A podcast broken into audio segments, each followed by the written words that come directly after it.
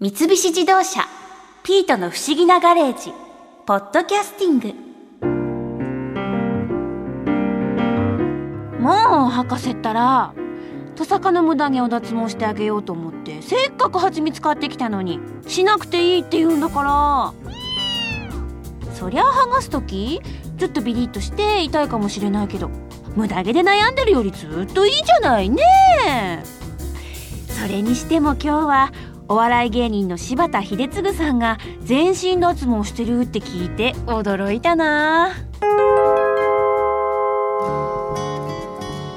え柴田さんなんで全身脱毛しちゃったんですか、いや僕もねそんなにする気はなかったんですよ。あそうなんだ。はい。毛深いっていうことを結構芸人としてはこう売りにしてたんでね、まあ、例えば「ほこりがついてますよ」って言ってこうパッパッあこれほこりじゃなくて腕毛ですとかね まあ例えば「いつまで日陰にいるんだ。あ本当ですね。いやいやこれ腕毛です」みたいな。影日陰じゃないんですみたいなね。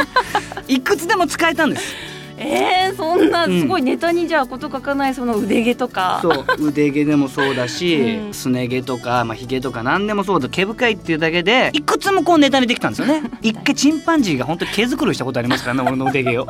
人とあんまり絡まないって言っててね、はい。そのチンパンジーちゃんはショーで使うねうん。チンパンジーだったんですけどはい、それがね触らせてくれると飼育員が特別に。ただあんま手出したりしないでください。ちょっとこうやんちゃだから引っかいたり噛んだりしますからで僕もでもそんなこと言われてもなと思ってこう触りに行ったわけですよ、はい、そしたらゆっくりこうその毛を眺めてパクってくれたんですね。で中のゴミを探すようにこうパクパクパクパクってこう毛づくりしてくれて「これ何ですか?」って言ったらスキンシップだと。チンパンジーの。多分チンパンジーだと認めてくれたと。止められちゃったんこのですチンパンジーちゃんはあなたのことをチンパンジーだと認めてくれてそうしてくれたんじゃないですかやっぱこう動物にも、ね、こうなんていうかねこう馴染めるというかね。でそれをこう見たまた視聴者があ柴田やっぱりすごいなって思ってくれる。いろんな武器があったわけですよ。そんななんかチンパンジーとこう体毛でコミュニケーション取れちゃうようなそうそんな長所なのになぜ？これがですねそのお話をいただいたわけですよ。柴田さんと毛深いっていうので今テレビ出てますよね。おなじみですよね。そんな毛深い人がこんなにツルツルになりましたっていう結果がやっぱ欲しいわけですよ。ああビフォーアフターで。そうそうそうそう。毛深い柴田あんさんがまり毛深くない人のビフォーアフター見たってうん。効果が分かんないでしょ？わかんないですよね。でもチンパンジーがいざ毛づくりをする 認められし人間がはいツルツルになったらば、はい。そりゃいい宣伝になりますよ。でいかがですかっていうことで初めお断りした日もありました、あそうなんですね。いやそれ武器にがなくなってしまうから、うん。でも恥ずかしくてねうん。毛深いということを僕は芸人だからだけどコンプレックスにしてるとか、うん。何かそれでこうね何かこう嫌なことを言われてしまった経験があって何かこう人前に出ることに積極的になれない。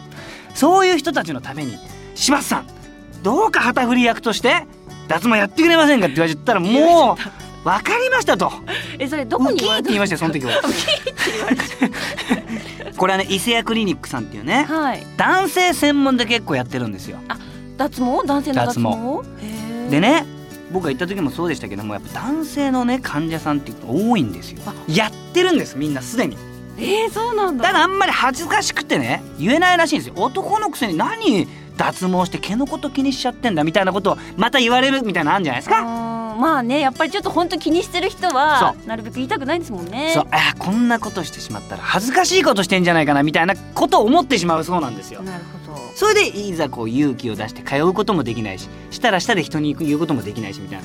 でもやっぱりねみんな言うんです。僕も本当にもっさもさでしたけれどもそれがこうツルツルになったら「あ触らして」とか言うし実際「あやっぱいいんだ脱毛って」とかってやっぱみんな言ってくるわけですよ。へえそうすると目の前にサンプルがあると僕は堂々と言って。うん。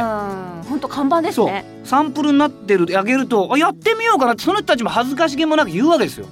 やってごらん。やったらちょっと見せてとかっていう意見交換。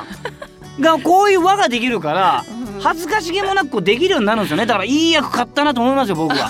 さすがですね。うんえもう実際じゃあかなりツルツルになってるんですか今？なってますよ。うんまあこの今はねまたこう伸ばしてるシーズンなんでわからないですけど。あ。伸ばしてるシーズン？はい、一回脱毛した後ちゃんと毛が生えそのままでしっかかり伸ばしたいんですね、うん。伸ばしたいというか伸ばさないといけないですね。で成長が止まったところにこうまた照射するわけですよ。え照射っていうのはレーザーのことですか？レーザーを照射するの。でパチンパチンパチンパチンとこう、まあ、ホッチキスをこう連続してこう打っていくような感じですね。音としてはね。うん。パチンパチンパチンパチン。全身のもう初めやった時あ痛いな。チクンチクンチクンチクン。なんか細かく針刺されてみたいな。チクンチクンチクン、あーチクチクするなやっぱりとかって。ねやっぱりレーザーをこうパンパンパンパンと当てていく。やりてるわけだから。そっかそっか。そうすると中で毛根が弱ったり死んだりして生えてくる毛が細くなったりもう生えてこなくなったりするっていうことですね。まあそれが1回でできる人、何回もこなさなきゃいけない人っていうのがもちろんありますよ。毛の太さ濃さ。ね密集度とかにもよりますから。うんでも僕はもうちょっと仕事の関係上まあ今1年ぐらいやってるんですけどあと何回かで多分まあツルツル日本となるでしょうね。そうなんですね柴田さんみたいに全身だともう結構時間もかかるしかかりますよ。うん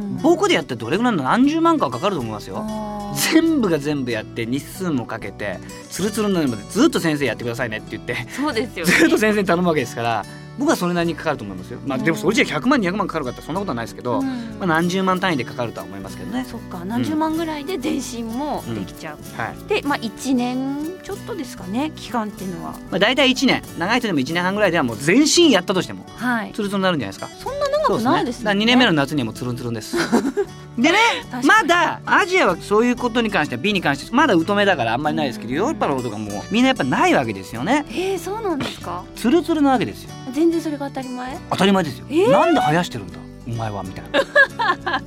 嘘そんな話しないですよねでも普通。そうそうそうそう。例えばでもサッカー選手にしても野球選手にしてもそう。まあホッケーなんかもそうですけどね。邪魔じゃないかと。そんなもの。必要ないじゃないかなって言って。みんななくしてしまうんですよね、まあそれが永久脱毛なのか剃るのかね。うん。常に清潔なためにこうなくすっていうのがエチケットなんですよ、まあそういうのが少しずつこっちにも渡ってきてるってことですよ。ね今あーねそっか、うん。もうそれの第一人者として日本の脱毛全身脱毛をうん今柴田さんがそうですね。看板を背負ってでもねやってる人も多いんですよ。例えば役者の方とかうん。アーティストの方とかね。役者の方は指が映るからなんとかね。ああそっか。そう。アーティストの人とかこう上着をパーンとかっこよく脱いでね鍛え上げた肉体をとかっていうところもあるわけじゃないですか。うんそういう時にね綺麗にこう舞台で映るようにっていうこともやってる方結構多いわけですよ。そっかでも仕事柄やっぱりそういう脱毛が必要な人っていうのは結構いそうですいっぱいいますよ水泳選手なんかも特にそうですよあそっか。水泳選手もうん。やっぱ、そっかなんか胸毛とか入ってるとそううそうそうそう。邪魔になりそうですもんね。絶対そうですよ。いや変わるって言いますからね。だからみんなそるでしょキャップかぶらない人なんか全員坊主じゃないですか。ね。単発でもうそのまま潜る人なんかいないわけですからうん。本当にミリ単位の毛でも邪魔になってしまう。こんな1秒の世界で争ってるますからね。うんそうですよね、うん。もうなんか仕事柄そうやって脱毛が必要になるっていう人もやっぱり結構ニーズはあるわけなんあるわけ。全然ありますよ。そうなんだ、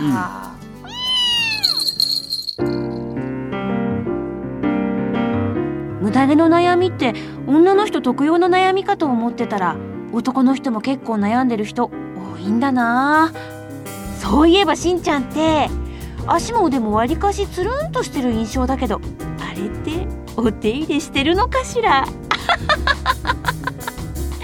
まさかね。